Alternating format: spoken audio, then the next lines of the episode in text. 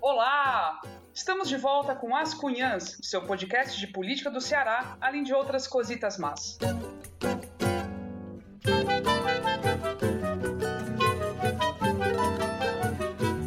Eu sou Camila Fernandes e, como sempre, estou ao lado de outras duas cunhãs jornalistas divas. A Inês Aparecida. Oi, Inês! Oi, eu vou falar assim como diva, bem legal, bem assim. Não vou falar com a minha voz, não. Darei meus alôs, bem diva, divando, para Regina Mesquita, para Magnus Regis, adorei esse Magnus Regis, ele é Curumim, pediu para ser. Ele mora no Rio Grande do Sul, mas ele é do Piauí, olha bem. Ele disse que por acaso encontrou a gente, não sabe como foi, foi lá mexendo, aí viu, aí achou interessante o nome, aí pã, foi assistir. O menino disse que não pede. Aí ele disse assim: olhe, ele tinha ódio a fazer compras, chegar com as compras do supermercado, né? Pra lavar. Ele disse que agora adora. Bota a gente pra falar e vai limpar a, os produtos que ele compra. Eu tá vendo? Serve mesmo pra isso, as cunhas, né? Olha aí. Curumim também, Jordane Carvalho, sai mandou recado pelo Conde, pelo Antônio Luiz. Também diga para Inês que eu assisto as cunhas, eu ouço as cunhas direto. Beijo, Jordane Carvalho. Marcelo Raulino, eu adoro quando nossos colegas jornalistas gostam da gente. Marcelo Raulino, jornalista. Salomão de Castro, jornalista, que estava sugerindo que a gente fizesse uma live. Tá doido, Salomão? E Raquel Gadelha também, jornalista. A Raquel é que faz aquele festival de jazz lá em Paraná, maravilhoso. Pois está todo mundo dado alô, beijos e chips. E, lógico, temos também a queridíssima Ebele Rebouças. Oi, Ebele. E aí, Camis, Inês Maria, Diva. gente, olha, o povo, o povo fica falando de live. Se vocês vissem como é que a gente grava esse podcast, eu tô aqui esparramada com a cara do cão chupando manga. Não dá certo, não. Tem que ficar só no áudio mesmo. Não sei a Inês e a Camila, né? Divas. Mas a minha banho. Bom, os meus alôs e beijos de hoje vão para a jornalista Cunhanzete Carol Campos, para o colega de pós-graduação Curumim Antônio Pinheiro, né, que fez contato outro dia, dizendo que super curte as pautas e o programa, e para o Curumim também Lucas Casimiro, também colega jornalista. E vou mandar um alô também para umas mulheres muito massa que eu conheci participando de um bate-papo recente sobre jornalismo independente a Paula Guimarães, do portal Catarinas, a Regiane Silva, do Nós Mulheres da Periferia, e a Tainá Aragão, do Vulva Criativa. Né? São todas mulheres que estão trabalhando o protagonismo feminino no jornalismo com pautas essenciais de periferia, de feminismo e tudo mais. Conheçam. E mandar um beijo também para o Edgar Patrício, meu orientador, professor da UFC, que promoveu esse encontro entre a gente esses dias. Beijo para todos. Evelyn, a Catarinas é lá de Santa Catarina, né? A Regiane Silva é lá de São Paulo. Né? São Paulo. É, e a Tainara Aragão, ela disse que era. Eu assisti todinho, né? Tu era bonito, falou tão direitinho. Aí essa Tainara Aragão, ela disse que nasceu no, no norte, em Roraima, mas ela mora agora em Brasília, né? E Isso, a nossa amiga Evelyn representando as cunhãs, deu show. Foi massa demais esse debate. E eu também tenho minha lista de cheiros, viu, gente? Ó, Primeiro, vou começar pelos meus compadres, Dilson Alexandre e Fátima Evilene, casal queridíssimo, e que vai com um beijo de parabéns para os dois, que são aniversariantes, eles aniversariam na mesma semana, é uma coisa incrível.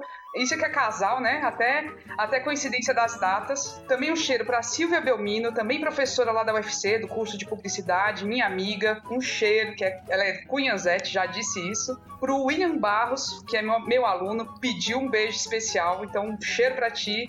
Aliás, todos os meus alunos, gente, vocês são maravilhosos, queridíssimos, e eu tô morrendo de saudade de chegar perto de vocês. Um beijo. Também vai cheiro pro Renan Pessoa, pra Raquel Dantas, pra Dijane Nogueira, que sempre, assim, dá uma força imensa nas redes sociais, valeu. E tem mais cheiro pro Emanuel Bastos e pra Estela Mares, que deram uma ajuda grande no episódio de hoje, então valeu mesmo. Também mando um cheiro pro Curumim do perfil Crack09 lá no Twitter, que me deu um puxão de orelha por falar errado o nome do Camilo Santana. Gente, mas é, eu peço desculpas, eu sei que não é Camilo, é Camilo, mas eu não consigo. É tipo, é forçar o meu sotaque, eu acho que vou ficar imitando o sotaque cearense, eu não, não vou fazer isso, entendeu? Foi mouse. E eu chamo Camila, é, é difícil, entendeu? Eu entendo a polêmica, mas é. Desculpa. Tenta, desculpa, Camila, governador. Tenta, tenta agora, vai. Eu vou tentar. Camilo, é tá Camilo. Bom. Camilo, Camilo, tá bom. Eu vou tentar. Camilo banana, não é banana. Tá bom, ai meu Deus. É difícil, gente. É assim, se coloquem no meu lugar, entendeu? É difícil. E aí eu tenho mais um erramos também do, do, do, episódio passado, que eu falei que o governador Camilo era de Barbalha. Ele não é. Ele é do Crato, mas se radicou, ficou radicado politicamente em Barbalha. Então foi mouse aí. No programa de hoje, continuamos nosso giro pelo Ceará para mostrar como andam os preparativos para a campanha municipal deste ano. Já passamos pela região metropolitana de Fortaleza, pelo Cariri e pela Zona Norte. Agora vamos a mais alguns municípios importantes do restante do Ceará para mostrar mais confusões, mais jogos de intriga, mais guerras entre familiares poderosos. Bora começar?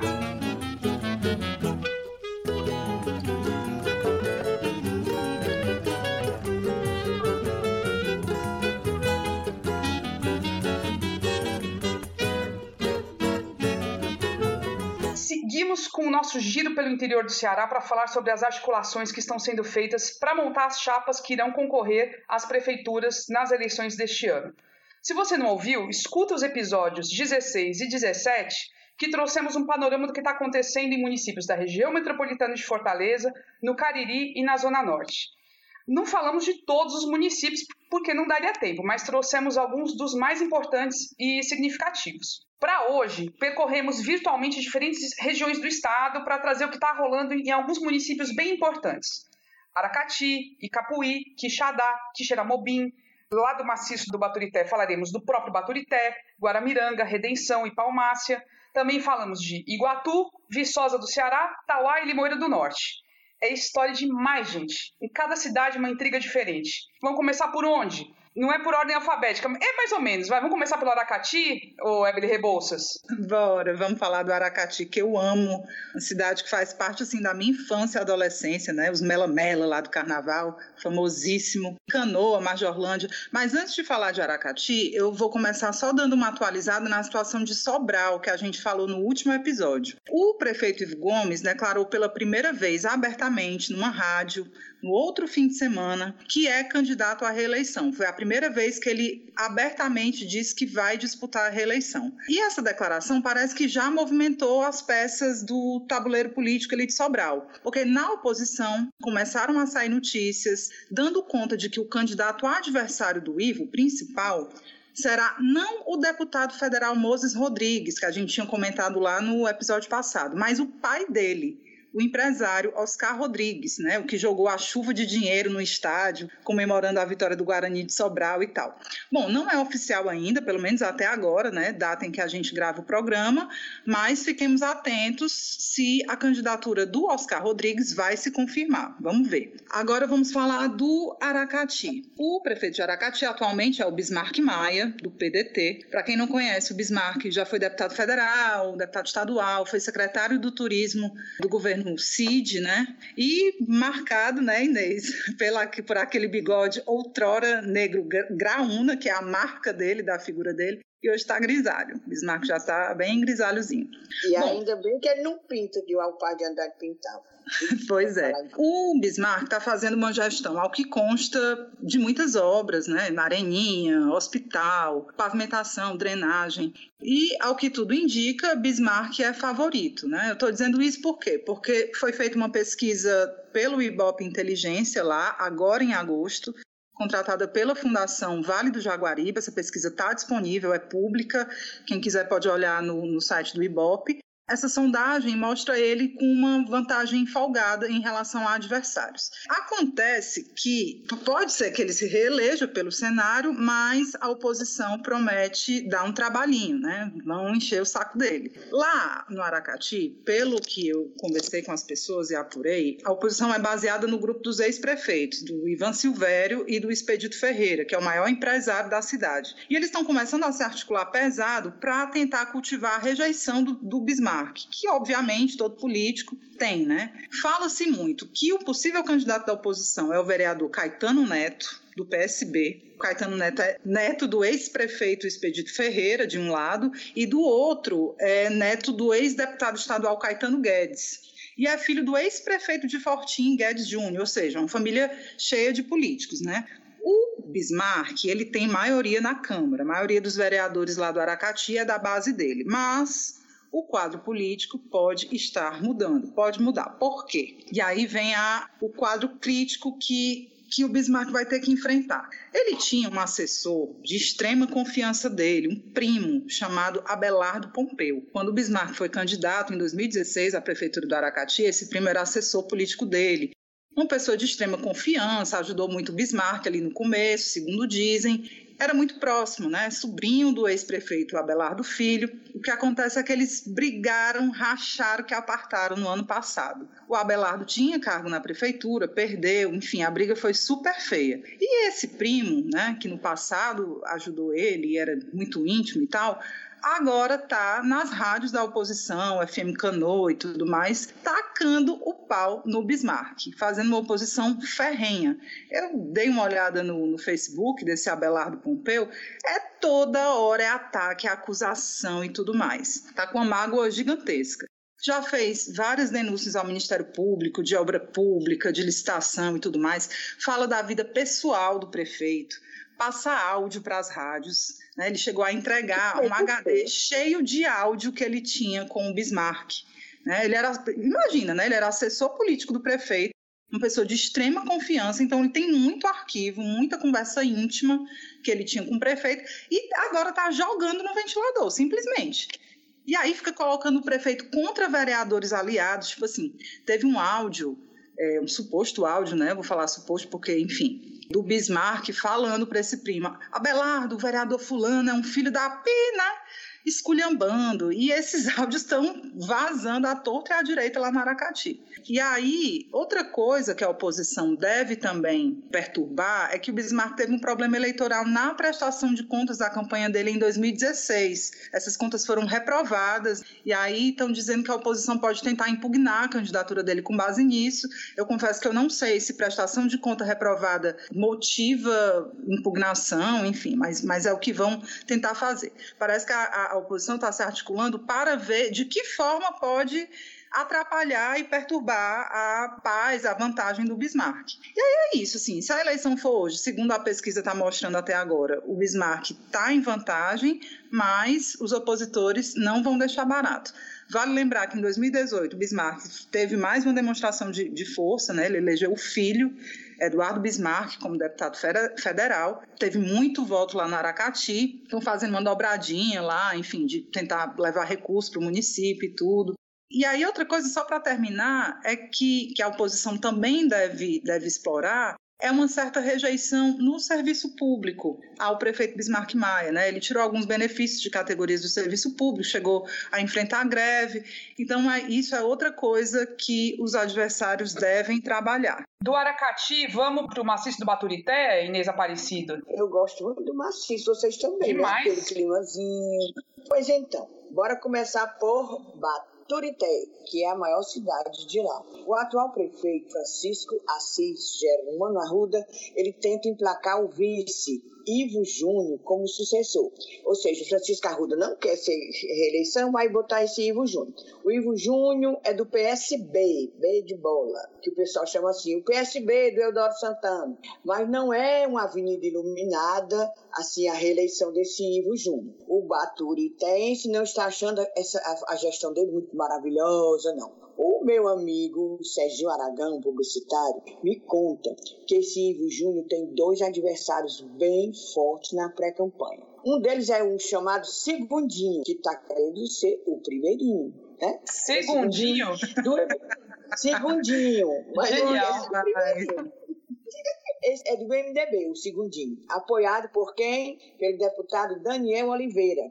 Em 16, 2016, ele se candidatou a prefeito, quase ganhou, ficou de nada com esse a, a, a Arruda. E em 18, há dois anos, foi candidato a deputado pelo Partido Patriota e foi o mais votado no Baturité. Ele é militar, o segundinho é militar. E está confiantíssimo de que essa votação para deputado que ele teve em 2018 se repita agora como ele candidato a prefeito, patriota, e parece também apoiado pelo Podemos. Eita. Sim, outro adversário do Ingo Júnior, eu vou deixar a minha própria fonte falar. Ele vai falar. O outro que concorre à prefeitura de Baturité, Inês Maria, que também possui uma estrutura de pré-campanha e uma articulação mais forte do que o atual prefeito, chama-se Herberly Mota. Herberly Mota, Herberly Mota, não confundir com Ebeli Rebouças. Eu já tô rindo. já tô rindo. Não, gente, olha, eu vou falar uma coisa. É, é assim, parece aquela coisa predestinada, né? Ter esse nome é. e a Evelyn, tudo, tudo ganha sentido na sua vida, né? Porque a, a Evelyn Gente, sempre foi chamada de Evelyn. Não confundir com Evelyn Rebouças, por favor. Não, olha, todo, é, é 70% do povo que erra meu nome, 100% erra, né? 99% erra. Mas 70% bota este R. R e ele tem. É só... E ele tem o, o R. É, ele tem, eu acho que é dois. Né? É. Quando o Serginho me falou o nome do candidato, eu não aguentava, não. Eu não aguentava. Meu Deus, como é que a gente vai ler esse nome no episódio? Porque a gente vai morrer de rir. Porque foi muito engraçado. E ainda mais com esses complementos, né? Quem apoia o Herbert é Clovin Vasconcelos. Olha, pelo nome, este candidato já está eleito, viu? Porque pensa num nome lindo. Esse nome é muito lindo. O lindo é o seu, agora a pessoa cheia, cheia de R. Herbert. O Baturité, para quem não sabe, fica a 110 quilômetros de Fortaleza e tem uma população de 34 mil habitantes, até grandinho. Então, de Baturité, vamos para Redenção. Descer. É o caminho, né? Mas é o contrário. Lá em Redenção, o prefeito se chama Davi Benevides. De que é esse sobrenome? claro, ele é filho do Maurinho Benevides, que é deputado federal e foi secretário da Fazenda 500 anos aqui, né? Todos os Ferreira Gomes e tal. Pois ele é pai do Davi Benevides. E o Davi Benevides é neto de quem? Do Ma Maurão Benevides, né? Aquele que já foi vereador desde 1955, deputado estadual, deputado federal, senador, e candidatou-se a governo do estado em 82 quando o governador foi quem foi eleito foi Gonzaga Mota. Pois então, ele vem de uma família já tradicional. Aí, às vezes, a pessoa fica, eu fico pensando, ninguém diz que o Brasil não tem monarquia. Pois, para mim, isso aí é mesmo que chama monarquia. A pessoa vem, o avô, é o, é o filho, é o neto, daqui a pouco é o bisneto, os cachorros, os papagaios. Para mim, isso é monarquia. A posição de Davi Benevides é confortabilíssima. Também tem essa tal das pesquisas e ele está lá na frente. Olha aí como é que é ele lá na redenção. A Câmara tem 11 vereadores e ele conta com o apoio de 10. E quem é esse um que faz oposição? É Jardson da Saúde, conhecido como Jardson da Saúde, vereador do PCdoB, mas o nome dele é Jardson Ferreira. Mas até o dia desse ele não era oposição, não. A Câmara tinha 11 vereadores, todos a favor do prefeito. Mas aí ele se engraçou, vai compor com a atual vice, Ana Paula Braga, para concorrer à prefeitura para variar, né? Ana Paula Braga segue a, segue a tradição dos vices, que é romper com o seu titular. Agora, quem é que vai ser o. Quem é que vai enfrentar o Davi? Ou Ana Paula ou o Jardim. Eles estão fazendo uma consulta contrataram uma empresa, vão fazer uma consulta. Quem tiver mais preferência, aí é o cabeça de chapa. Mas poderá, ou é Ana Paula Braga e Jadson, ou Jadson e Ana Paula Braga. Davi tá, mas o Davi, por enquanto, está bem na frente. Por que, é que o Davi é querido lá na tal da redenção? Porque quando ele pegou a prefeitura, os servidores públicos, ao contrário daí do, do Aracati, que ele falou, estavam com quatro meses de atraso e ele botou em dia. Deve ter aprendido com o pai dele, né? Que o pai dele também bota em dia aqui o, governo do estado, né? Papai, me ajude aqui, papai, a botar em dia aqui os servidores. Aí Maurinho foi lá, ajudou.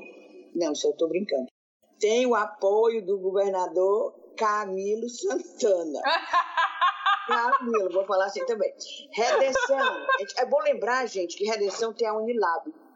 A Unilab é a Universidade da Integração Internacional, da Lusofonia Afro-Brasileira. Aí eu me lembrei que toda cidade que recebe uma universidade, ela sempre tem mudanças, muda, geralmente para melhor, né? Em Redenção, os serviços aumentaram Segundo me disse o pró-reitor de administração, o professor Leonardo Ramos, eu conversei com ele, ah, vai saber como é que está a Unilab lá em Redenção. Pois olha, por causa da Unilab, que tem 6 mil estudantes, tem mais estudantes na Unilab do que os habitantes de Guaramiranga, já abriram restaurantes, muitas lojas e dois supermercados. Também ficaram valorizados os imóveis, é porque as pessoas alugam. E a Unilab, sem dúvida, como diz o professor Leonardo Ramos, é uma empregadora, é um ponto de referência, né? Melhora bastante a cidade quando chega à universidade. E eles fazem assim, umas, umas parcerias com a prefeitura, principalmente na área de saúde, porque a Unilab tem curso de enfermagem e farmácia. Mas também tem projetos de iniciativa própria da universidade, como o berçário de mudas, que eles distribuem mudas para os agricultores e fazem uma feira semestral no próprio campus da Unilab. São 6 mil estudantes, gente, é muita gente, principalmente de Guiné-Bissau, e tem, tem alguns, menor número, de Angola e Cabo Verde. Então, Redenção é um lugar assim que está sem briga, também não tem assim como lá na Cati, o pessoal falando desse Davi Benevido, não.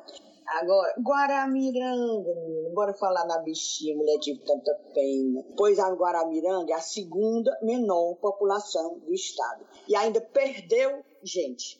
Saiu semana passada a relação né, da, da população do, do, Brasil, daqui do Ceará, dos municípios, aí deu que Guaramiranga diminuiu. Tu acredita? Guaramiranga tinha 5.193 habitantes e tem agora 5.132 habitantes, ou seja, menos 61 pessoas. Ou foram embora, né? Inês, deve ser muito em função da especulação imobiliária, porque ali é, um, é uma, uma área turística, enfim, as pessoas têm casa ali para passar, final de semana, enfim, e a população de lá vai ficando sem dinheiro, inclusive para se manter lá, vende né, as casas e tudo, vai se embora. Né? É, fica muito caro. Imagino isso. é, pode ser, não, sei, realmente eu não, não perguntei por que esse fenômeno. Se morrer, eu não sei. Só sei que diminuiu 61 pessoas, são menos 61 pessoas, ou seja, como eu estava falando, tem mais estudantes na Unilab, lá em Redenção, do que toda a população de Guaramiranga que fica a 134 ou 128 quilômetros de Fortaleza, dependendo de onde tu vai. Se tu for pela BR-116, é uma distância. Se for pela CE 060, é, é outra. Agora, eu, eu adoro Guaramiranga. Ai, acho a coisa mais linda do mundo. A prefeita é a Roberlândia Ferreira, do PDT. Ela é candidata à reeleição e não está numa situação muito confortável, como está o seu colega de redenção e outros. Porque na Câmara Municipal, dos nove vereadores, cinco estão com ela e quatro são de oposição. Quer dizer, ela não está, ela não soube né, conversar, talvez. E me contaram também que a avaliação da Robertlândia não é muito boa junto à população. Falei com a pessoa de lá e a pessoa falou: ela prometeu demais e não cumpriu. Lá não existe essa polarização direita e esquerda, não. Lá é assim: quem faz e quem não faz. O outro candidato é Luiz Viana, do PSD, D de Domingos Filho, que já foi prefeito por duas vezes. O Luiz Viana foi prefeito duas vezes de Guaramiranga, mas não elegeu sucessor em 2016. Quem ganhou, claro, foi a companheira Roberto Lândia. E eu vi as redes sociais desse Luiz. Menina, já tem até slogan. Para Guaramiranga voltar a sorrir. Ou seja, para mim, filha, aquilo ali é campanha antecipada. Aí eu fui olhar o companheiro Roberlândia também tem página, não da prefeitura, certo? Ela fez uma página, pessoa física dela. E também tem ela visitando o povo, cumprimentando a dona fulana, a dona cicrana. E tem um, detalhe, lá em Guaramiranga, nunca um prefeito se elegeu com muita vantagem de votos. Fica na média de 500 votos, olha lá. Mas para mim já é muita gente, porque o tanto de gente que tem, deve ser eleitorado mínimo também, né? E agora nós vamos terminar o maciço do Baturité com Palmaça. Oh, é tão pequenininho. Terra do Paulo Tadeu, meu amigo. Daqui para Palmaça são 78 quilômetros e tem 12.650 habitantes. Palmácia, bem pequenininha, mas merece uma citação, sabe por quê? Porque lá não tem candidato do PSD, ou seja, o Domingos Filho não atacou lá não, não tem candidato do PSD não certo? Porque esse, esse PSD do Domingos Filho, eu digo Domingos Filho porque ele que toma conta e sai aí Ceará fora filiando Deus o mundo, né? Ele tem candidato a prefeito, gente, em mais de 150 municípios do Ceará.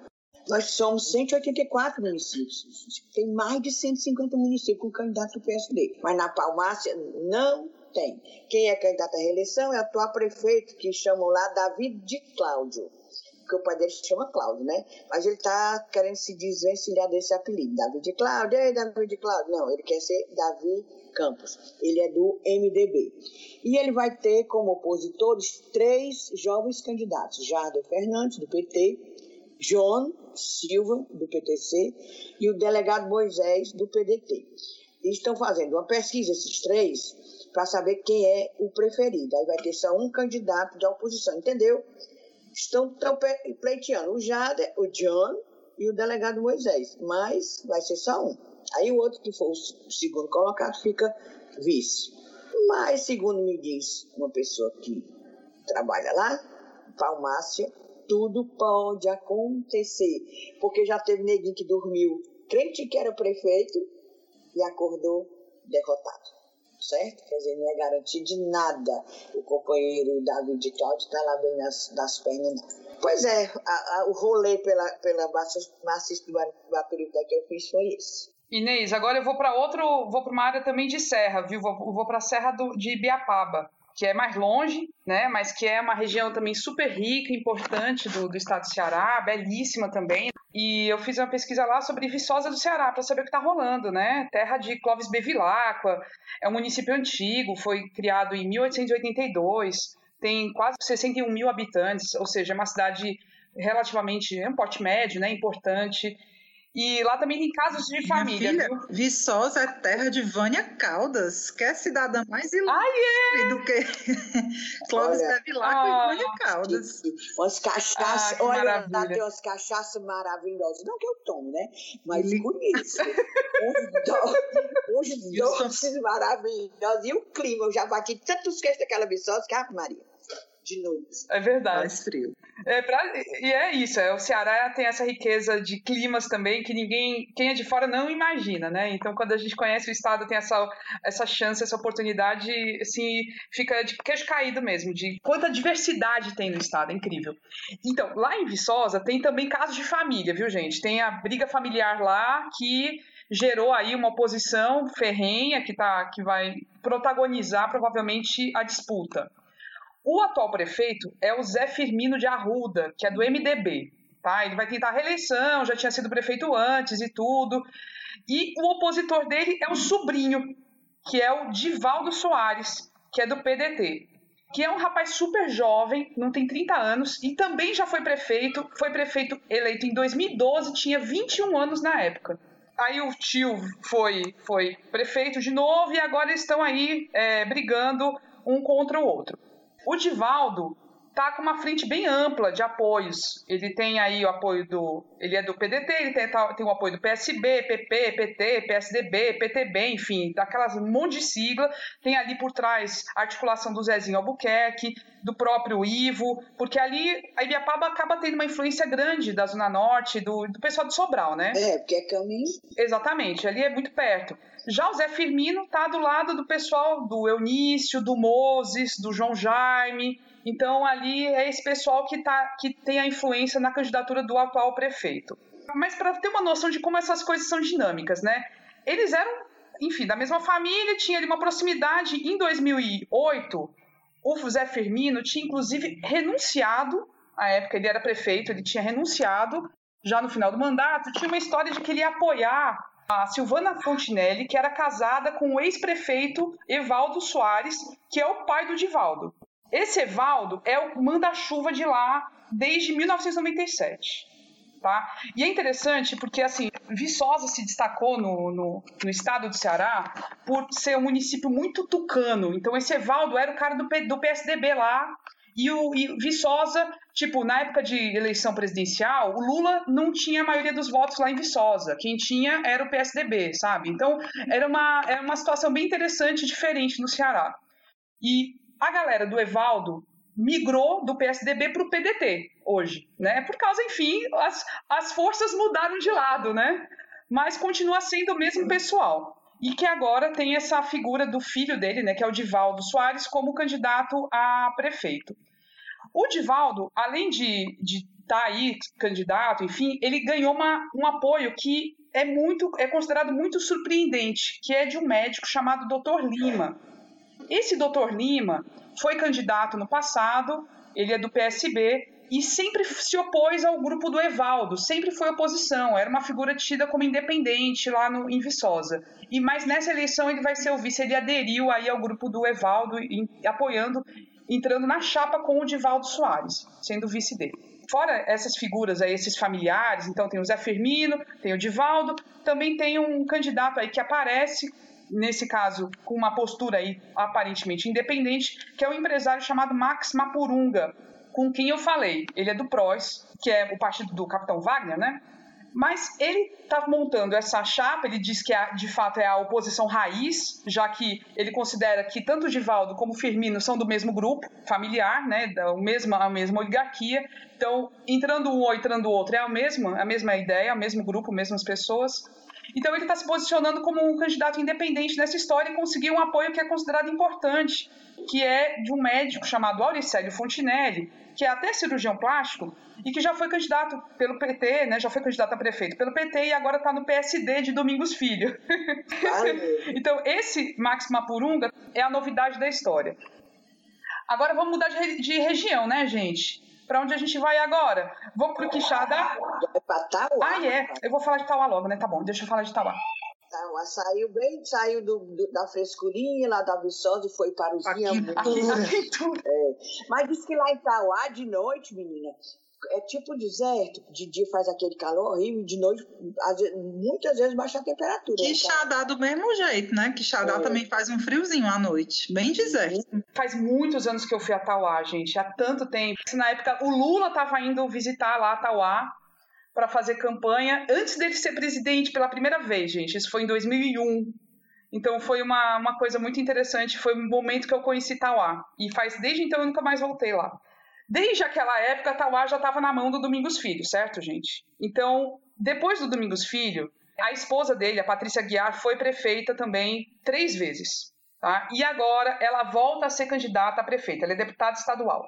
Então é um município que a gente tem que estar de olho, muita atenção, porque é muito simbólico. Porque em 2016 ela perdeu a eleição. E o grupo do Domingos Filho, o próprio Domingos Filho, tem muito interesse em retomar isso, em retomar o município, né? Então, vou contar a historinha que rolou lá. O prefeito eleito em 2016 foi Carlos Winson Mota, que era do PSB. Hoje ele mudou de partido e está no PSC. Ele foi caçado em 2018 por uma série de denúncias. Imagina, gente, você está também né, no município que é dominado por um grupo político, você é opositor, ganha esse município, e aí a oposição em cima dele foi pesada e pegaram irregularidades e ele foi caçado. O vice dele assumiu que é o Fred Rego, que é, inclusive, parente, é sobrinho do ex-deputado Idemar Citó e também tem um parentesco aí com o ex-deputado Júlio Rego, esse Fred Rego. Esse Fred Rego é agora candidato à reeleição. Ele assumiu em 2018 e tinha na época o apoio, ele ficou ali aliado da Patrícia Guiari, do Domingos Filho e tal. Só que aí ele, eles romperam. No começo desse ano eles romperam. Patrícia e Domingos, Domingos Filho decidiram deixar o apoio ao Fred Rego e lançar a própria candidatura. Então, de todo jeito, o Fred Rego, que está no DEM, vai ser candidato à reeleição contra a Patrícia Guiar. Basicamente, o que parece que motivou o rompimento foram dois estranhamentos aí que a gente pode aí também tentar identificar em outras cidades do Ceará. Primeiramente, um estranhamento entre o Domingos Filho e o Chiquinho Feitosa, do DEM, que é então aí o, o padrinho aí do, desse Fred Rego, que é do DEM. Aparentemente aconteceu esse estranhamento porque o Chiquinho Feitosa se aproximou do Acilon Gonçalves, que é prefeito aqui do, do, do Eusébio, que a gente já mostrou, que manda aqui na região metropolitana de Fortaleza, é o donatário da região metropolitana de Fortaleza. Então, Chiquinho Feitosa do DEM se aproximou do Acilon para fechar parcerias em várias cidades do estado. E isso causou um estranhamento ali, o Domingos Filho não gostou disso. E também o Domingos Filho teve um estranhamento com o Eunício Oliveira, do MDB. O Domingos Filho começou a, a buscar gente do MDB, ou gente que tinha interesse, aí o MDB tinha interesse. O Domingos Filho começou a buscar essas pessoas para que elas se filiassem ao PSD. E o Eunício não gostou disso e também buscou pessoas que eram ali vinculadas ao Domingos Filho para se filiar ao MDB. Enfim, é uma briga de filiações, né? Então rolou esse estranhamento e, e aí, a partir disso, o Domingos Filho decidiu romper com esse Fred Rego e lançar a Patrícia de novo para ser candidata a prefeita. Ela tem muita chance de ganhar, enfim, ela tem um recall imenso lá, muito conhecida e tal. Família muito importante, mas não, dá, não deixa de chamar atenção o fato dela ter perdido a eleição passada. Só que, gente, lá Tauá, a disputa vai ter mais gente ainda, não são só os dois. Tem também um candidato do PP, o doutor Edir Mota, que está com a campanha mil por hora no Facebook, ele é vereador e tem o apoio do deputado Aldic Mota, do PSB, que hoje está em pé de guerra com a Patrícia Guiar na Assembleia Legislativa, certo? Então eles são bem adversários. Outro possível candidato é também um ex-prefeito e médico, Dr. Ronaldo César, que é do MDB. O PSL também parece que vai ter candidato. Tem um empresário lá, a Mauri Cavalcante Filho, que está querendo sair como pré-candidato. É, PSL, partido que foi do Bolsonaro, que pode voltar a ser do Bolsonaro, enfim. E, por fim, o próprio ex-prefeito caçado, o Carlos Winson, do PSC hoje, está dizendo para todo lado que é pré-candidato. Só que tem a questão judicial aí, né? Essa questão, assim, ele pode ter a candidatura dele interrompida porque ele foi condenado, ele foi caçado. Então, é uma confusão grande esse município de Tauá. Todo mundo quer, quer Tauá, viu? Rebouças, bora pra Quixadá agora, mulher? Ai, tão lindo Quixadá. Bora. Eu... Até as pedras são galinhas. Pois é, vai. Quixadá. Eu acho que Xadá cinematográfico. Eu acho que essa cidade devia ser muito mais explorada turisticamente, porque ô oh, coisa linda aquilo ali, aquelas predas. Bom, vamos lá. O Quixadá tem seis nomes se colocando até agora como pré-candidatos. Né? Nada garante que todos serão, mas até agora seis estão se botando. O atual prefeito, quem será? Hilário Marques, do PT, né? candidato à reeleição. O povo está tentando já o quinto mandato lá no Quixadá. Ele tem dito até que é rumo ao Penta. Faz essa divulgação. ele dá, ele dá, não acredito, não. Né? Ele dá um intervalo, tá? daí volta. Bom, o Hilário foi eleito lá no Quixadá pela primeira vez em 92, certo? Aí deu um intervalo. Novamente em 2000 e foi reeleito em 2004. Só aí já foram três mandatos, né? Em 2012 ele tentou de novo, mas perdeu para o João da Sapataria, então PRB de bola. Aí ele voltou a disputar em dois, 2016, ganhou, né? Tá até agora e vai em 2020 disputar de novo. Ele lançou a pré-candidatura dele em junho ainda. Um dos principais apoiadores dele é o Baquite, que fica esculhambando o André Fernandes. O Baquite é assim com ele. Lá o PT e o PDT estão juntíssimos. Bom, e o Hilário tem força em Quixadá, né? Precisa nem dizer. Uma pessoa que foi quatro vezes eleita, está indo aí rumo ao penta, tem força. Mas a oposição tende a levantar algumas polêmicas. Em agosto de 2018, o Hilário chegou a ser afastado do cargo pela Operação Fiel da Balança, que investigava desvio de verba no serviço de coleta de resíduos sólidos.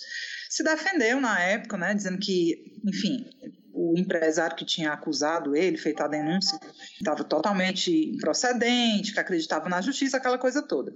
Em novembro, a denúncia ele foi afastado em agosto. Em novembro, né, três meses depois, o mesmo desembargador que tinha decidido pelo afastamento dele reconsiderou a decisão e botou o Hilário de volta no cargo. Né? Ele ficou três meses afastado. Nisso, nesses três meses, assumiu o vice, João Paulo de Menezes. Os dois hoje são rompidíssimos. É a, a velha maldição dos vice, né? Maldição.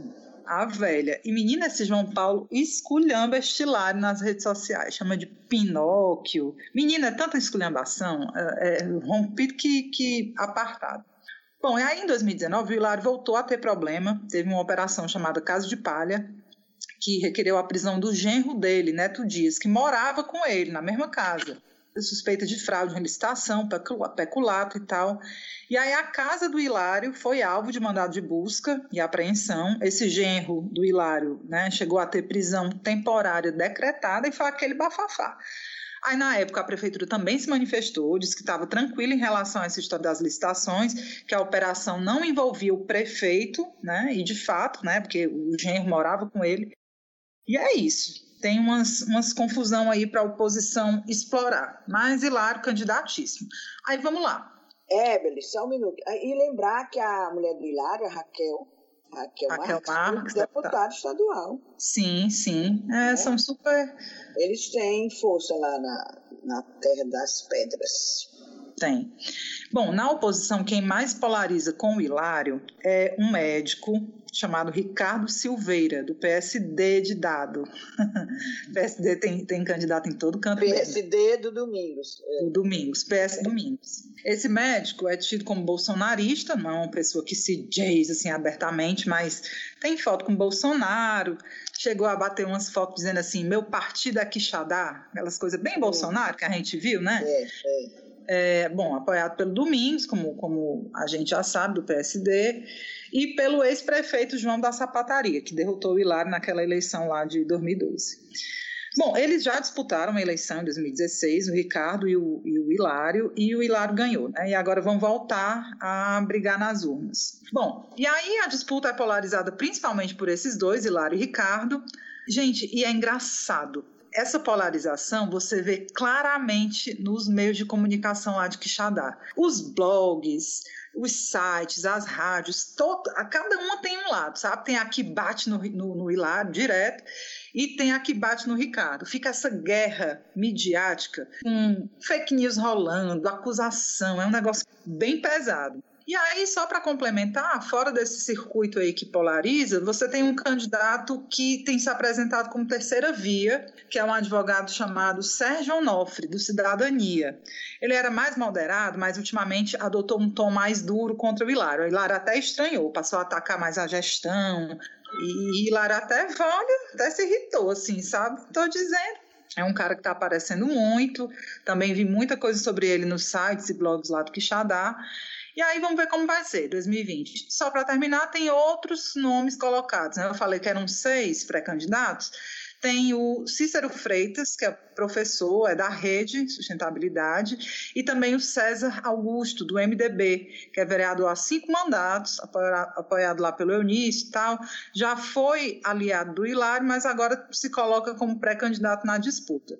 Eu tentei ver como é que estavam as articulações para as chapas, né? Mas pelo que me contaram, ainda está sendo fechado isso aí. Agora tem que sair esses dias, né? Daqui para o dia 17 de setembro, as convenções têm que definir quem vai ser cabeça de chapa, quem vai ser vice, quem vai estar com quem. E é esse o cenário lá no Quixas. Agora vamos para a vizinhança, Inês. Quixeramobim. Pois vamos para Quixeramobim, que vai ter seis candidatos e tal. Tem o atual prefeito, que é o Clébio Pavone, do PP, Partido Progressista, tentando a reeleição.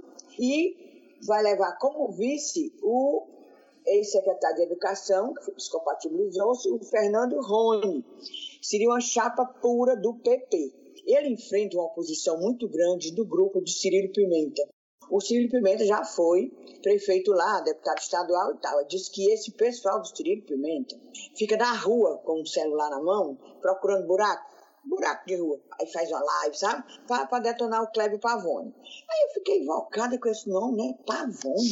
Onde é que saiu isso? Aí eu me lembrei da Rita Pavone. Quando eu era adolescente, tinha uma cantora italiana que cantava Date-me um martelo, que coisa negociada. E o menino, naquele show, lá no Quixadá, é parente da Rita Pavone, lá na Itália.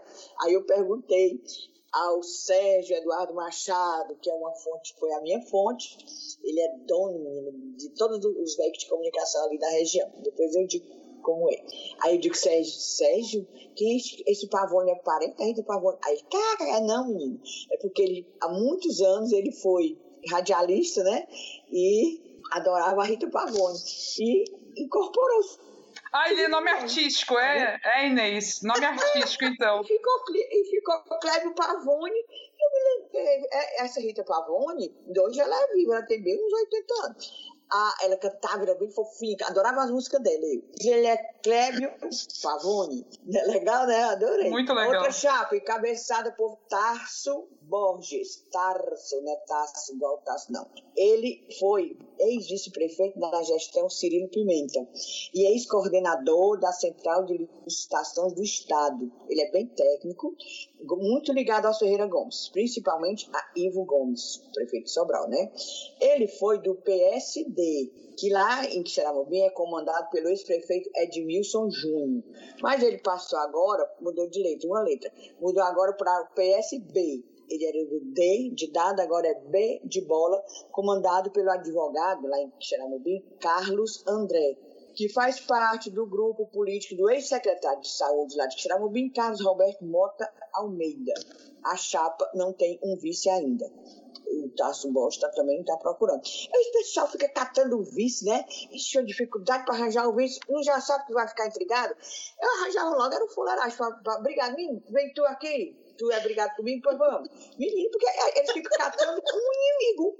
Catando inimigo, uma dificuldade, aí, fica, aí cata inimigo. Outro candidato, Cirilo Pimenta, ex-prefeito, ex-deputado do PDT também não tem vice. Ele vem sondando os nomes e tal é, na, na esperança de compor com o PT. Certo? E poderá, dizem lá no Quixeramobim, que poderá vir uma ordem lá de cima, lá de cima que dizem aqui do Palácio da Abolição, para que o PT componha com o PDT. Outra chapa, Pedro Coelho, do PT, filho do médico e uma liderança política lá muito conhecida, esse Rômulo Coelho. E ainda está em busca de vice Todo mundo em busca do inimigo. Podia até fazer um filme. Sinto que é o quadro. Pior que é, é mesmo, né? Tá entendendo? Genial, genial. Agora, parece que é, esse Pedro Coelho é do PT, né? Aí tem o Cirilo Pimenta do PDT. Como eu falei antes, poderá haver uma composição. E realmente, o Camilo, segundo o Sérgio Eduardo Machado, acha que o Camilo vai chamar para compor com o PDT.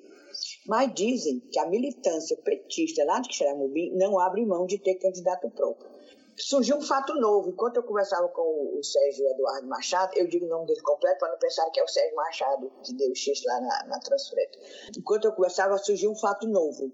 Poderá ser uma aliança do PDT com o PSD do Domingos Filho. O presidente da Câmara lá de, de, de o vereador Idel Brando Rocha, pessoal chama Idel, bem mais fácil, né? Do PSD, do, do Domingos, postou uma foto quinta-feira, numa reunião quinta-feira passada, entre Cirilo Pimenta, Domingos Filho e Osmar Baquite, e o ex-prefeito Edmilson Júnior com a legenda em que Xeramubim, PDT e PSD caminham juntos. Tá entendendo? O Domingos Filho também está atacando por lá. Quinta chapa, Sargento Marcos Rogério, do PROS. Ele também não tem vice, ainda não achou o seu próximo inimigo. Ele é integrante do PROS, ligado ao capitão Wagner, e atual vice-prefeito do Clébio Pavone. Rompidos, claro, né? A sexta chapa é o ex-vereador, ex-presidente da Câmara, ex-secretário de Saúde, Neto Nogueira, do PTC. Também ligado ao ex-deputado Tomás Holanda. Esse PTC é do Tomás Holanda. Também procura vice. Ou pôr para. Ou, aí dizer, ou pôr para vice, aí fica procurando vice. Aí, se, ó, aí eu fiquei observando, né? Tirando o sargento Marcos, Roger, esse Marcos aí, que é do, do lado do Capitão Wagner, o resto todinho é ligado ou ao Ferreira Gomes, ao Camilo. Ou seja, todo mundo, né? Situação com relação ao governo do Estado. E contrariando a orientação do núcleo do PDT nacional, o PDT caminha junto com o PSL, rapaz, lá, lá, lá em. Outro, outra história, seja, nossa senhora, é, é, é incrível. Lá, ela foi em Breves do Santo, que era o PT e o PSL. É. Aí agora é lá em Quixaramubim, PSL e PDT. Ou seja, o candidato Sargento Marcos, do PROS, não terá o apoio do PSL, que apoiará o PDT. Entendeu aí a, a, o nó? É. Tem essas coisas é. locais, né, o, que se sobrepõem lógico. a qualquer lógica, né? As questões locais. Porque no interior, menina, não é, não é assim fácil, não, não é fácil, não. Tanto assim que na época da, que começou só ter dois partidos, Arena e, e, e MDB, tinha Arena 1, Arena 2, Arena 3, Arena 4, para poder acomodar essas, essas brigas, essas, essas aí dizer, facções, ó. Esse, esse, essas turmas lá no interior. Era Arena 1, Arena 2, porque senão não cabia todo mundo. Pois essas informações que eu peguei de Quixaramubim foi com o radialista Sérgio Eduardo Machado, que ele comanda o sistema maior de comunicação. Tem a Rádio Campo Maior, AM, tem a Rádio Canudos, FM, a Sertão TV, que é um canal 180, e SM Publicidade dono, dono, dono da, da, das comunicações lá, uma pessoa maravilhosa, doce, tão calmo, precisa ver ele falando. Ave Maria, amei. Quixeramobim tem em torno de 72 mil habitantes e é distante de Fortaleza 215 quilômetros. Quixeramobim, vamos para onde? Para Limoeiro do Norte, que é mais ou menos perto, né? Limoeiro, Vale do Jaguaribe, tem quase 60 mil habitantes, é distante aqui de Fortaleza uns 200 quilômetros, né? Está vivendo uma, uma pré-campanha bem animada, menino. O atual prefeito, que é o Zé Maria Lucena, do PSB de bola, e seu vice, o João Dilmar, do PDT, querem reeleição. É os dois juntos, tá aí. Não brigou, não. O, o, o João Oi, Dilmar não brigou com o Zé Maria Lucena, não. Zé Oi. Maria Lucena, que era, que era é, juiz, né? Que era Vou, figura vou te contar, Fonte. não, ca- Ah, Aguarde, minha filha, que vai entrar aqui no babado. Certo. Zé Maria Lucena, juiz, desembargador, Desembargador. da, quinta, é, da quinta região. Peraí. Mas chego já lá, né? Tchan, tchan, tchan, tchan, que tem até crime pelo meio. José Maria Lucena do PSB, mas ele foi eleito em 2016, meu povo, pelo MDB de Eunice Oliveira. Aí, quando o pobre Eunice ficou sem mandato, foi o que o Zé Maria Lucena fez. Pernas para que a gente quer. Saiu da legenda e foi procurar um, um lugar que dê sombra, né? Aí foi pro PSB, que o pessoal chama, é o PSB deu Deus Santana. Pois agora vamos refrescar a memória. José Maria Lucena agora é, é aposentado, mas ele é desembargador do Tribunal Regional da Quinta Região. Marido de uma ex-prefeita de Limoeiro, a Aurivan Holanda Lucena. E ele foi denunciado em 2008 como mandante do assassinato do radialista Nicanor Linhares Batista. O crime ele foi denunciado em 2008, porque a justiça não é assim lenta, né? Principalmente para quem foi desembargador. O crime foi em 2003. Motivo do crime, a prefeita era a Aurivan, né, mulher do, do desembargador José Maria Lucena, desembargador, e o radialista Nicanor apontava as irregularidades da gestão dela na rádio. Ela não pode dar, não deixou não. Meteu mandar, mandou meter bala. Me lembro demais desse crime, o pobre desse Nicanor, na época tinha 40 e poucos anos, 42, 43, estava no ar, no estúdio. Aí entraram dois encapuzados e meteram bala nele. Inês, eu vou aproveitar, foi. eu vou aproveitar para contar um outro episódio do Nicanor que eu presenciei quando estava acontecendo um evento de inauguração daquela cidade que foi criada depois do quando o açude Castanhão foi feito, foi criada uma cidade nova que é Nova Jaguaribara, né? Aí teve uma inauguração lá com na época o Tacha era, era governador e esse Nicanor estava lá para cobrir também. E eu lembro que foi, eles iam fazer uma entrevista coletiva numa sala. Tava lá eu, né, com um monte de gente, radialistas e tal, tava tudo cheio. Quando, de repente, eu vejo o João Jaime, que era chefe de gabinete do Tasso, arrastando o Nicanor pelo pescoço para tirar da sala, porque não queria que ele participasse da coletiva. Porque tinha raiva dele, sei lá. Imagina. Juro por Deus. Foi desse jeito. E foi uma situação muito assim constrangedora, mas achei é, foi muito bizarro. Mas era, enfim, era só esse parênteses. Aí tem o candidato, eu acabei de falar, o Zé Maria Lucena com o próprio vice. Aí lá vem, tem um candidato, o PSD, PSD, ditado de Domingos, é, estava ensaiando candidatura ou de Marduque Duarte ou Paulo Duarte. Eles dois são irmãos. Paulo Duarte era até delegado da Polícia Federal, né? Já foi prefeito, não deputado foi? estadual, Também? foi, foi prefeito lá também. Ele é ex-prefeito, ex-deputado e delegado aposentado. Mas dizem que eles não querem. O Paulo Duarte, por questão de saúde, diz que ele é bem, está bem doente. E também, que eles, eles veem que eles não são bobos, eles estão vendo que tem uma grande rejeição ao nome deles. Na época da gestão do Paulo Duarte, por exemplo, os servidores passavam até oito meses sem receber salário, cara. O Marduk, que é irmão do Paulo, é, foi vereador e foi presidente da Câmara. Outra candidata, então quer dizer que o PSD poderá não ter candidato, a não ser que arrume outro. Rita Peixoto, candidata pelo PT. Ela é viúva de um vice-prefeito, o Laurinho Peixoto. Ela é aposentada do Banco do Nordeste e diz que não abre mão de sua candidatura. Eu acho que os partidos querem ter cabeça de chapa para ficar levando os seus vereadores, né? É levar, arranjar voto para os vereadores. Outro candidato, terceiro, Rosálio Daniel. Não é Rosário de rezar, não, Rosálio, do PTC e Podemos. Ele é radialista há 30 anos. Digamos assim que herdou, ganhou o espaço deixado pelo Nicanor Linhares. Muito carismático, ele é muito popular na cidade. Mas os limoeirenses conservadores não aceitam a orientação sexual dele e acham que ele não tem condição de ser prefeito. Aqueles preconceitos, né? Tem outro candidato, quarto candidato aqui que eu estou falando, Raimundo Rameres, do PSOL, professor do IFCE, Oeste, Faidan, aquela faculdade do Aureliano Matos, né? Ele é professor. Pelo MDB tem Ítalo Diógenes, que ele foi secretário de infraestrutura do atual prefeito, com quem desentendeu. Tá aí, o Zé Maria Luciano não brigou com o vice, mas brigou com esse secretário de infraestrutura certo? Mas por que brigou? Porque o Ítalo de hoje é do PMDB, do MDB do Eunício, e não abandonou o Eunício quando o Eunício ficou sem mandato, certo? Aí achou horrível o Zé Maria Lucena deixar o, o PMDB mudar de partido por causa, pois ele se mantém fiel a Eunício Oliveira. E tem o sexto e último candidato, Carlos Eduardo Pessoa, que pela idade é o mais jovem candidato, ele tem 36 anos conhecido lá como Caê Pessoa. Ele é do PL, do Asilon, certo?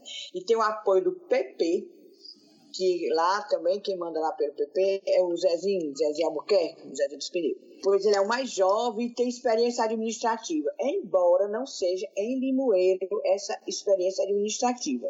Ele foi, a, trabalhou em gestão de Maracanãú. Ele trabalhou nos dois mandatos do Roberto Pessoa. Aí o pessoal lá em, em Limoeiro fica falando que ele foi gestor em outro município e tal, mas ele é de Limoeiro. E a família tem tradição de lá dentro da cidade. O avô foi o avô dele foi quem implantou o projeto de irrigação Jaguaribe Apodi e o tio, Dr. Edson, evangelista, se não me engano, eu já conheço, que construiu o hospital. Mas comenta-se também que poderá haver uma junção de parte da oposição para enfrentar o atual prefeito, tá entendendo? Menos o, o PSOL, claro, e, e, o PT, que a, a dona Rita Peixoto disse que não abre mão de ser candidato. Mas bora ver como é que fica Limoeiro do Norte, que é uma cidade bem, bem grande, né? Tem mais de 60 mil habitantes, distante daqui 200 quilômetros. Acho tão bonitinho Limoeiro, também já fui lá. E Capuí, vocês querem saber de Capuí? Bora, bora. Rebouças Lentes. Família Rebouças é de é Capuí, viu? Família Rebouças, daquele, daquela colega na ossa, sabe? Ah, vou, vou, vou que plantou aqueles coqueiros tudinho que a gente vê quando chega. Vou, Foi teu avô? Tô brincando, eu digo só pra frescar. Ah, sim, mas tu é de lá, tua família é de lá, teu pai A família é de lá. A maioria dos rebouças, se não forem todos aqui do Ceará, é, tem origem ali no Capuí. Muito bem. Capuí, os candidatos lá, menina, é muito engraçado aquele Capuí. Sim, de lá para cá é 209 quilômetros, até que é bem longezinho, mas eu acho que tem aquele Capuí, aquelas falésias, aquelas praias maravilhosas, redonda, barreirinha. Tem 19.130 habitantes por aí. Os candidatos são parentes entre si e parentes do Zé Ayrton Cirilo. Deputado Zé Ayrton Cirilo. Chama mais Zé Ayrton, né? O atual prefeito, que é o Raimundo Lacerda Filho, conhecido por Lacerdinha, é candidato à reeleição pelo PSD. E Everton Costa, também sobrinho do Zé Ayrton, é candidato pelo PT, apoiado pelo Dedé Teixeira, que também já foi prefeito lá no Icapuí, é ex-deputado, é ex-carne-unha com o Zé Ayrton e hoje estão quase intrigados Lá eles sabem, o povo sabe da intriga deles, né? Aqui ainda faz aquela cena, como se fosse ainda amigo, Zé Ayrton e, e Dedé Teixeira, mas não são não, meu povo. Agora, o que houve, eu não consegui descobrir. O que é que houve nesse percurso, porque ele não era carne e unha, não era? Eu não sei. Dedé. Não, eles Agora, ficavam, inclusive, se revezando na prefeitura uma época. Era o Zé Ayrton, depois era o Dedé. O primeiro prefeito era Zé Ayrton. Não é isso que eu tô... É isso, era assim. Era Zé Ayrton, Zé Ayrton saía, entrava Dedé. Saía Dedé, entrava Zé Ayrton. O primeiro prefeito de Capuí foi, quando se emancipou, foi o Zé Ayrton, né? Aí depois entrava Dedé. Inclusive, vou contar a história aqui, isso causou um mal-estar muito grande na família, certo? Dessa, desse apoio do Zé Ayrton ao Dedé Teixeira. Agora, esse Everton Costa, que é candidato pelo PT, é, já foi vice-prefeito de Capuí na gestão do titio, do titio do Everton, irmão do Zé Ayrton, que é o irmão Edilson. Irmão porque ele é pastor, certo? Esse irmão Edilson também já foi prefeito e o vice era esse Everton.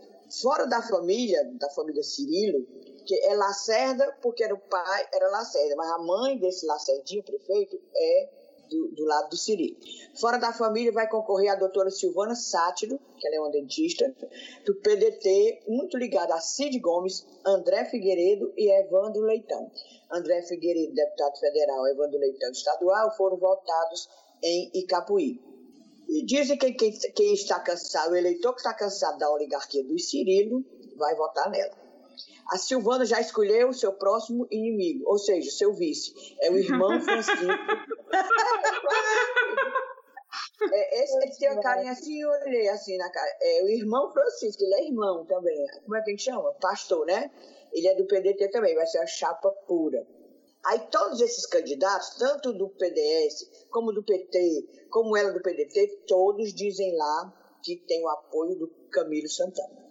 Pois é, e durante muito tempo o Zé Ayrton e o Dedé Teixeira, como a gente falou, se revezavam, né? E o Ayrton foi o primeiro prefeito, é, depois que emancipou. E, ah, eu nem, às vezes eu nem me lembro que o Zé Ayrton já, já foi do PMDB, na época era PMDB, e passou para o PT. Aí depois veio o Dedé, aí a aliança dos dois gerou um mal-estar na família, sabe quando também? Em 88, o Zé Ayrton apoiou o Dedé Teixeira contra o seu próprio tio, que era o Raimundo Lacerda, pai desse Lacerdinha que hoje é o prefeito, certo? Então, Zé Ayrton, sobrinho do Raimundo Lacerda, em vez de apoiar o tio, apoiou foi Dedé Teixeira, porque eles eram encangados. Menino, foi horrível. Diz que esse Raimundo Lacerda ficou chateadíssimo.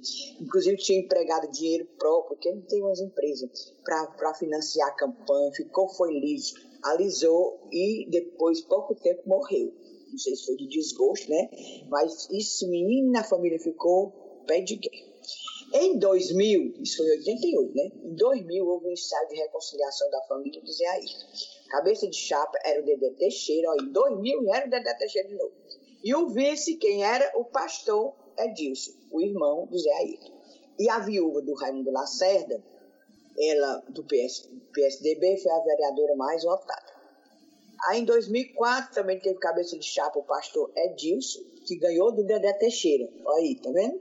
Outra vez era Dedé Teixeira, cabe, Dedé Teixeira Cabeça vice o pastor. Aí agora o pastor se candidatou em 2004 e contra o Dedé Teixeira.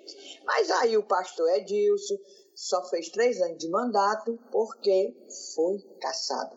Aí teve que ter eleição complementar lá em Icapuí. Quem ganhou foi um vereador chamado Jerônimo Felipe Reis, do PT. E chegamos a 2016, eleito Raimundinho Lacerda, que é o Lacerdinha, filho do falecido lá que morreu do desgosto. O atual prefeito é primo do Zé Ayrton, né?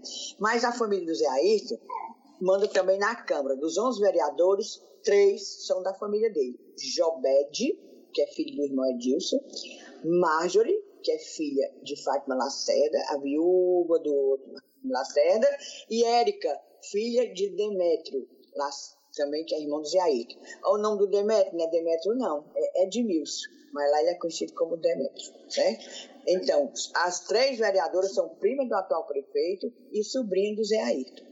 Quer dizer, é, aí você, aí eu me lembro, pessoal aí de fora, e Capuí é assim uma ilha socialista, progressista, conversa, tá aí, igualzinho oligarquia, igualzinho, tudo quanto é canto, só era fingimento mesmo, eu digo mesmo.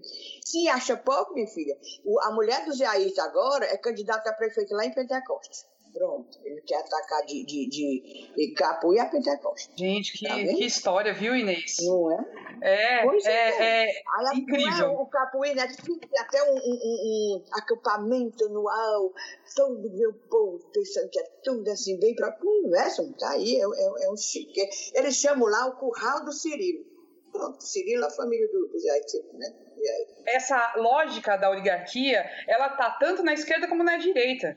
Então, assim, não, tem ideologia nisso. A oligarquia é a oligarquia. Aí eles utilizam as legendas só para se manter no poder, mas é isso, é só para organização da própria oligarquia. Pronto, é doideira. Enquanto está servindo, enquanto serve, enquanto é conveniente, tá entendendo? Sim. É isso, aí, a gente viu. Esse, o Capuí é, é, o retrato fiel. Ó, agora, para fechar, eu vou fechar com o Iguatu, que eu acho que é uma história espetacular, gente. As principais figuras políticas do Iguatu vão se candidatar nessa eleição. Vai ser uma disputa muito acirrada e com elementos assim que beiram assim às vezes até a violência, tá? Então a gente tem que ficar de olho nisso. Vou começar pelo prefeito atual que vai tentar a reeleição, que é o Edinaldo Lavor, que é do PSD desde Domingos Filho, certo? Ele era do PDT. PSD. É.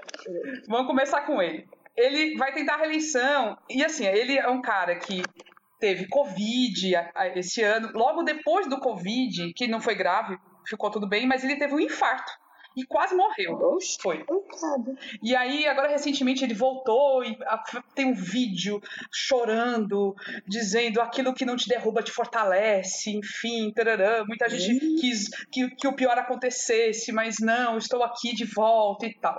Esse Edinaldo Lavor vai ser candidato à reeleição. Mas olha que coisa interessante. Sabe quem é o vice dele? É o Marcos, é o Marcos Sobreira, deputado estadual, Marcos Sobreira, que rompeu com ele, certo? Então, na maldição dos vices, ele, esse Marcos Sobreira rompeu com ele. Marcos Sobreira é filho do Marcelo Sobreira e da Miriam Sobreira, que já foram prefeitos de Iguatu algumas vezes. São figuras super importantes lá, têm um poder imenso. Quando esse Ginaldo ganhou a eleição, e ele tinha, então, como vice o Marcos Sobreira, e o Marcelo Sobreira foi secretário de saúde dele. Só que logo nos primeiros meses, pelo que contam, o Marcelo Sobreira queria mandar mesmo, era ele que mandava. Só que aí é, o Edinaldo se rebelou e tal, eles romperam. E o Marcelo Sobreira começou a fazer oposição a ele. E agora, por isso mesmo, lança o filho como, como candidato. Do outro lado dessa disputa, né, então tem o Edinaldo, tem o Marcos Sobreira, candidato, e tem o Agenor Neto, que já foi prefeito também de Iguatu, duas vezes, é deputado estadual, ele é do MDB e é filho do ex-prefeito de Quixelô, Zé Ilo, que na verdade foi o grande líder que gerou todo mundo. Tanto o Zé Ilo foi padrinho do Agenor Neto, do filho, né, como do, do Marcelo Sobreira. Eles eram da mesma linhagem política, que mais depois eles se separaram e aí virou uma rivalidade que de fato teve momentos de violência. Então, só para a gente também entender mais essa, essa situação. O Agenor, então, está fora da prefeitura faz alguns anos, mas ele, em 2012, ele colocou na prefeitura o Aderilo Filho como prefeito, tá? Que parece que era um laranja dele. O Aderilo era do PSB, era, foi prefeito e tinha como vice o Edinaldo, que é agora prefeito. Na época, então eles eram do grupo do Agenor. Só que aí o Edinaldo se bandiou para o lado do Marcelo Sobreira e foi candidato à eleição em 2016 e ganhou do Aderilo com 10 mil votos de vantagem. É essa guerra que manda lá, sempre, entre Agenor e Marcelo Sobreira.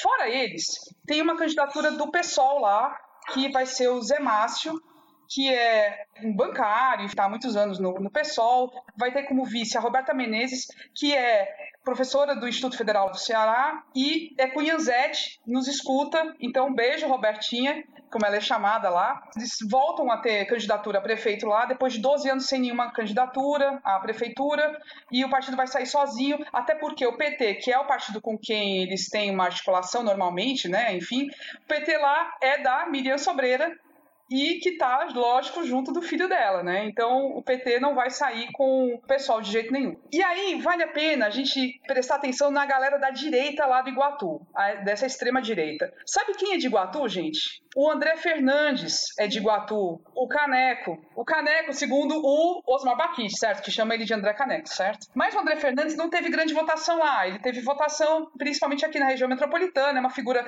conhecida por ser youtuber e tudo. Mas lá tem um movimento chamado Indireita Iguatu, que vai lançar um candidato a prefeito que é um PM, né, um policial militar chamado Juvenal Mulato Macedo, é o Tenente Mulato. É um candidato bolsonarista, ele, ele tem ali, ele sempre aparece muito com o delegado Cavalcante e tudo, e tem um apoio de um empresário chamado Murilo Braga. Esse Murilo Braga, para ter noção, em 2018, durante a campanha do Bolsonaro à presidência, esse Murilo Braga e outros bolsominions lá ficaram circulando pela cidade com armas de brinquedo para ficar fa- fazendo uma carreata com armas para divulgar o Bolsonaro, para pedir voto para o Bolsonaro. Rolou também um, um quase duelo entre ele e um outro cara lá, que começaram a brigar e tudo. Estavam chamando para fazer um duelo de arma mesmo, no meio da rua. É uma figura meio maluca. E que, inclusive, já foi do PSOL, gente, o cara. Eu, eu falei com o Zé Márcio. Como é, rapaz? Antigamente, esse cara. Esse, esse... Que, esse que desfilou de armas. Exatamente. É. Esse Murilo Braga, é no passado, PSOL. já foi do PSOL, não é mais. Já foi. Há, há, há, muitos anos no passado. Sim, mas vocês se lembram daquele candidato a presidente, o Cabo Daciolo? Também foi do Sim, PSOL. Sim, pois é, gente. É, tem umas figuras. Glória né? a Deus. Ele foi do PSOL. É incrível isso, né? Então, esse cara pode se eleger, de repente, vereador, entendeu? Esse Murilo Braga, ele tem essa potencialidade aí para ter e, e, incluir na Câmara lá de, de Iguatu o discurso bolsonarista mais radical, o que é uma coisa negativa, né? Enfim, essa é a condição atual de Iguatu. Briga vai ser muito feia, gente. Vai ser muito feia, não vai ser bonita. Então a gente tem que torcer para que nada de mais grave aconteça lá, porque essas figuras mais radicalizadas e que defensores de armas e tudo é, é perigoso demais. Então é isso. E encerramos hoje, né, gente?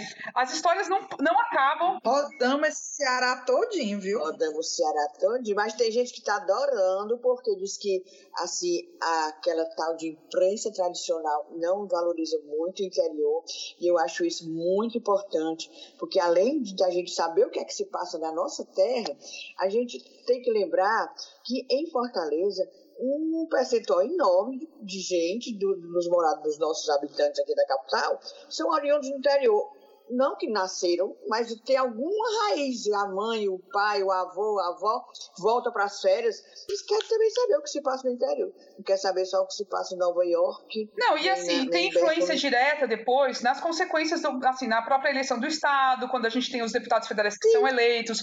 Os, os deputados os... estaduais, os federais. Então, assim, a gente tem que saber quem são as forças que comandam esse Estado. E aí, tudo começa nas cidades, lógico. É de lá que tem o, os currais eleitorais, inclusive inclusive. Por enquanto, é, foi isso. A gente, nas próximos, nos próximos episódios, vamos, devemos continuar falando de eleições, mas aí a gente vai abordar de outras formas, né? De, sobre outras temáticas. E agora vamos para o momento do desabafo, né, gente? Para o momento do recadinho, que é o Discunhã.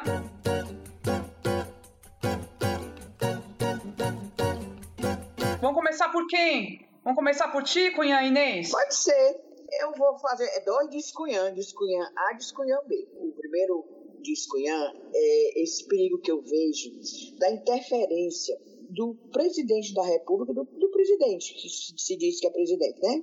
Ele acha. A, a, interferência dele pessoal e da família nos órgãos de Estado, gente. Tipo, Procuradoria-Geral da República. Nós não temos um Procurador-Geral da República, nós temos um advogado da família Bolsonaro entendeu? Esse golpe que ele, desse Witker, que para mim não vale nada, aquele, esse homem, sei lá, cruel, aquele que manda matar, que, que a, a, política dele de segurança pública é exterminar um helicóptero com a metralhadora matando os, os morros e tal, esse Witzel, ele não serve. Mas também serve o, o Bolsonaro se está se valendo disso, é, do poder que tem como presidente, para afastar esse homem. Por quê? Porque chegaria as pessoas que ele vai nomear, tipo procurador e tal, tal, tal, chegariam perto do que o, que o presidente chama da família e dos amigos. Quer dizer, eu acho isso perigosíssimo, essa interferência de uma pessoa, de uma família, nos, nos órgãos do Estado. Tá entendendo? Acho isso horrível. E quero registrar aqui uma coisa muito triste. Eu tenho uma amiga, muito amiga, ela tem um blog em Recife, blog da Noélia Brito, ela inclusive é procuradora e tal, mas ela tem um blog, é blogueira conhecidíssima, e realmente ela é um pentelho nessa história de perseguir corrupto. Ela faz mesmo. Eu acho que eu não conheço é, nem aqui um, um, um blog que faça tão bem essa fiscalização. E não é com fake news, não, é são com, ela é advogada, são com fatos, com dados, com tudo. E ela foi, ela tava, denunciou uma compra de uns respiradores pelo prefeito de lá, de Recife, e era, ele comprou respiradores de porcos, tá entendendo? E ela escrevia lá no blog, ah, porque os respiradores de porcos de Geraldo Júnior, os respiradores de porcos e tal. Pois ele entrou na justiça censurando ela. Ela não pode falar essa palavra respiradores de porcos. Você me acredita com dessa? Mas tu imagina, isso é censura, isso é, isso é um, uma atitude ditatorial. Tomara que não chegue por aqui, porque ele está bem aqui em Recife, viu? Está bem aqui em Recife. Mas eu acho que o pessoal lá de, de Pernambuco, pelo, pelo que acompanha no blog dela, é uma coisa estranha, é uma coisa assim, é muita corrupção, é muito conchavo. Eu acho que mesmo que a gente, a gente vendo, analisando os conchavos que a gente viu por aqui do Ceará, chega nem aos pés de lá.